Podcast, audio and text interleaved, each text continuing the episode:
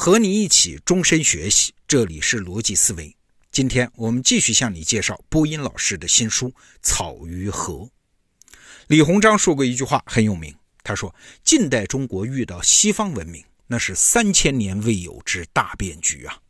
意思是呢，西方人来了，这是我们中华文明的巨大的、全新的挑战。过去我们也一直是这么看鸦片战争以来的中国历史的。但是，今天我们可以再追问一个问题，就是这个大变局它一定是件坏事吗？它有没有其他的作用呢？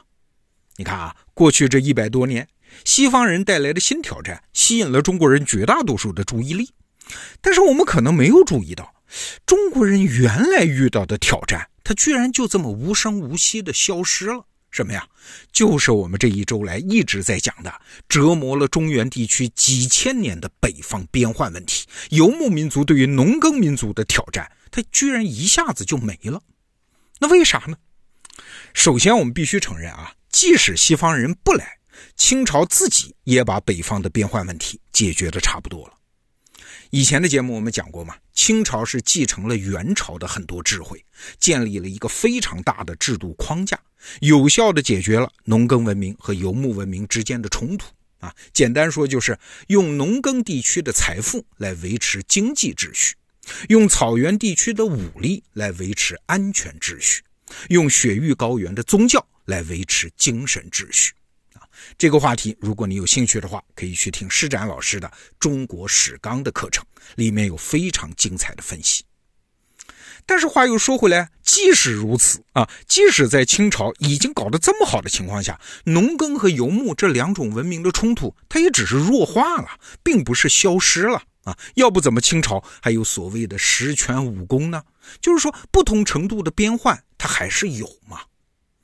而西方人一来，中国一旦融入了全球化啊，这种冲突好像真的就消失在历史的深处了。那草原对于中原来说，就再也不是那种噩梦了，它变成了风情啊，变成了边陲，再也不是那种铁马冰河入梦来的恐惧了。好，我们来看看全球化到底给草原带来了什么。那最容易想到的就是武器的变化啊，有了枪炮，有了汽车、装甲车，这当然是后来的事儿了。那草原的骑兵在速度上的优势就不复存在了。但是不止于此啊，《草鱼河》这本书就提醒我们，还有一个非常重要，虽然是非常慢的变量，那就是粮食品种的变化。一四九二年，哥伦布到了美洲，然后引发了哥伦布大交换嘛，就是原产美洲的那些粮食作物，像玉米，就开始普及到全球。这个全球化因素对于中国内部博弈的影响非常大的。我们中国古代的王朝有一个软肋。就是越发展到后来，粮食产地和经济中心就越偏向南方，而政治中心和安全威胁一直都在北方，啊，这就出现了一个断层，一个撕裂。那咋办呢？就必须南方向北方输血，这个通道就是大运河吗？所以运河一旦出事北方就捉襟见肘，全国性的那个政治结构就很可能要崩溃呀。清朝刚建立的时候，其实也是面对这个难题的。哎，但是清朝运气好，赶上了全球化啊！说白了就是赶上了哥伦布大交换，美洲的作物引进到了中国。有学者专门研究当时的人口死亡率的情况啊，发现，在16世纪之前啊，到了青黄不接的时候，人口的死亡率就上升，人没饭吃嘛。但是到了清朝建立之后呢，也就是17世纪的后叶，这种季节性的死亡率上升的现象就消失了。所以可见粮食问题开始缓解，于是人口大增。刚才说的呢，其实是总量上的变化，但是更重要的是对国家内部结构的改变。像玉米呀、红薯啊、马铃薯啊，这都是原产美洲的作物啊。这些作物它不仅产量高，而且还有一点，它抗旱，就是适合在北方栽种。那农耕地区就开始向北方推进啊，挤压了过去的草原带。像东北啊、内蒙南部啊，居然破天荒成了农耕区啊！清朝崛起的时候，怎么也想不到啊，自己的老家东北后来居然成了重要的产粮区哎，没错，从雍正皇帝时候开始啊，清朝就经常通过海运的方式，从东北向直隶啊、山东啊调运余粮，赈济灾民，平抑粮价。我们这代人已经很熟悉了，把北大荒称之为北大仓。但是清代以前的人不可想象啊，这东北它怎么可能是产粮区呢？所以你看啊，农耕的地方多了，那游牧的生活方式就少了嘛，此消彼长。这就是草原力量衰落的一个原因，而且还有一个副作用啊，就是手中有粮，心中不慌啊。这清朝它自然比元朝的底气就更足，关键时刻这可是王朝续命能力就更强啊。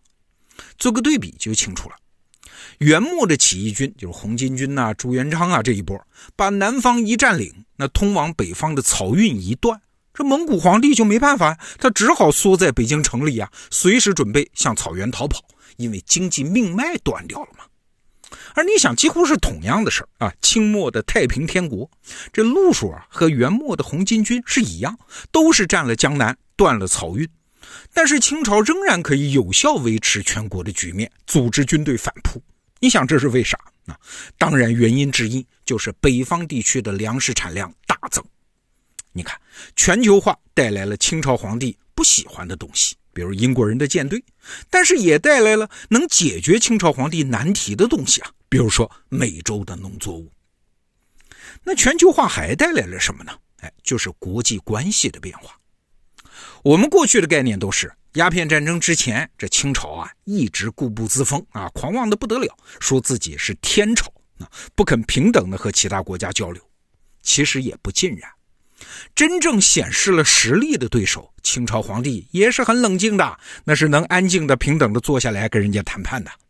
我们中学课本里学过的啊，一六八九年清朝和俄国签订的《尼布楚条约》，那不就是个例子吗？《尼布楚条约》啊，不仅是一个划定双方国界的条约，它还是一个通商条约，双方可以做生意了。但是啊，签订条约的双方对它的理解不同。大清朝呢，更在乎的是他划界的这一面，而沙皇俄国呢，更看重的是他通商的这一面。你想啊，大航海时代来了，西欧各国那是通过海洋贸易都发了大财，这沙皇俄国看着着急不着急啊？但是俄国的地理位置太靠北了嘛，海洋贸易搞不起来。那如果能在陆地上和中国的贸易路线打通，对俄国来说就太宝贵了。所以《尼布楚条约》一签订，沙俄是很高兴的。他说拿到了与中国人进行正式的和永久的贸易。哎，请注意这两个词啊，正式的和永久的。这个词的反义词是啥呢？难道还有不正式的和临时的贸易吗？哎，有啊。就是原来通过草原民族，哎，具体讲就是当时的蒙古人做的中转贸易啊。现在大清和沙俄条约一签订，那就没有中间商赚差价了嘛。具体到当时啊，这个中间商就是蒙古的准噶尔部。这个准噶尔部不简单啊，他的领袖叫噶尔丹，应该算是中国北方草原最后的英雄了，也是有再当一次成吉思汗的梦想的人。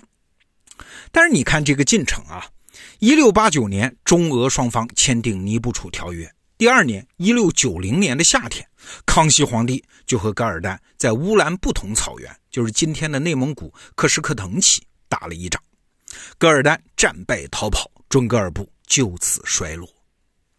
那这一仗为什么赢呢？其实，在这一仗的背后，俄国人的态度很关键的。原来这俄国也是和准噶尔部眉来眼去的。但是条约一签订，俄国人就翻脸了。跟谁翻脸？跟准噶尔部翻脸！噶尔丹再派使者去莫斯科，甚至许诺向俄国割让大片土地。但是沙皇啊，连莫斯科都不让他们进啊！对呀，俄国人的目的本来就是要经商嘛，现在目的达到了啊！至于噶尔丹这个人，就让他自生自灭好了。那一七五七年，清朝打赢了对噶尔丹的最后一战啊，完全控制了天山南北。从此之后呢，游牧者来来往往的北亚大草原，被清朝和俄国就用清晰的分界线一分为二，俄国在北，清朝在南。那过去历史上的那个草原帝国就再也不复存在了。在这个过程中，你能看到一种背后的力量啊，就是当现代世界的国际体系建立起来之后，就像俄国人说的，他们需要的是一种叫正式的和永久的贸易，所以草原帝国的中介作用就再也没有存身之地了。原来那种混沌的、非正式的、方生方死的力量，在现代化的世界体系中再也找不到自己的位置了。所以草原帝国在这个世界上呼啸来去几千年，哎，最后就像那个诗人艾略特说的，叫轰然倒塌。它不是轰然一响，而是唏嘘一声。《草鱼河》这本书我就给你介绍到这儿。我们得到 APP 里有它的金牌版电子书，请享用。逻辑思维，咱们明天见。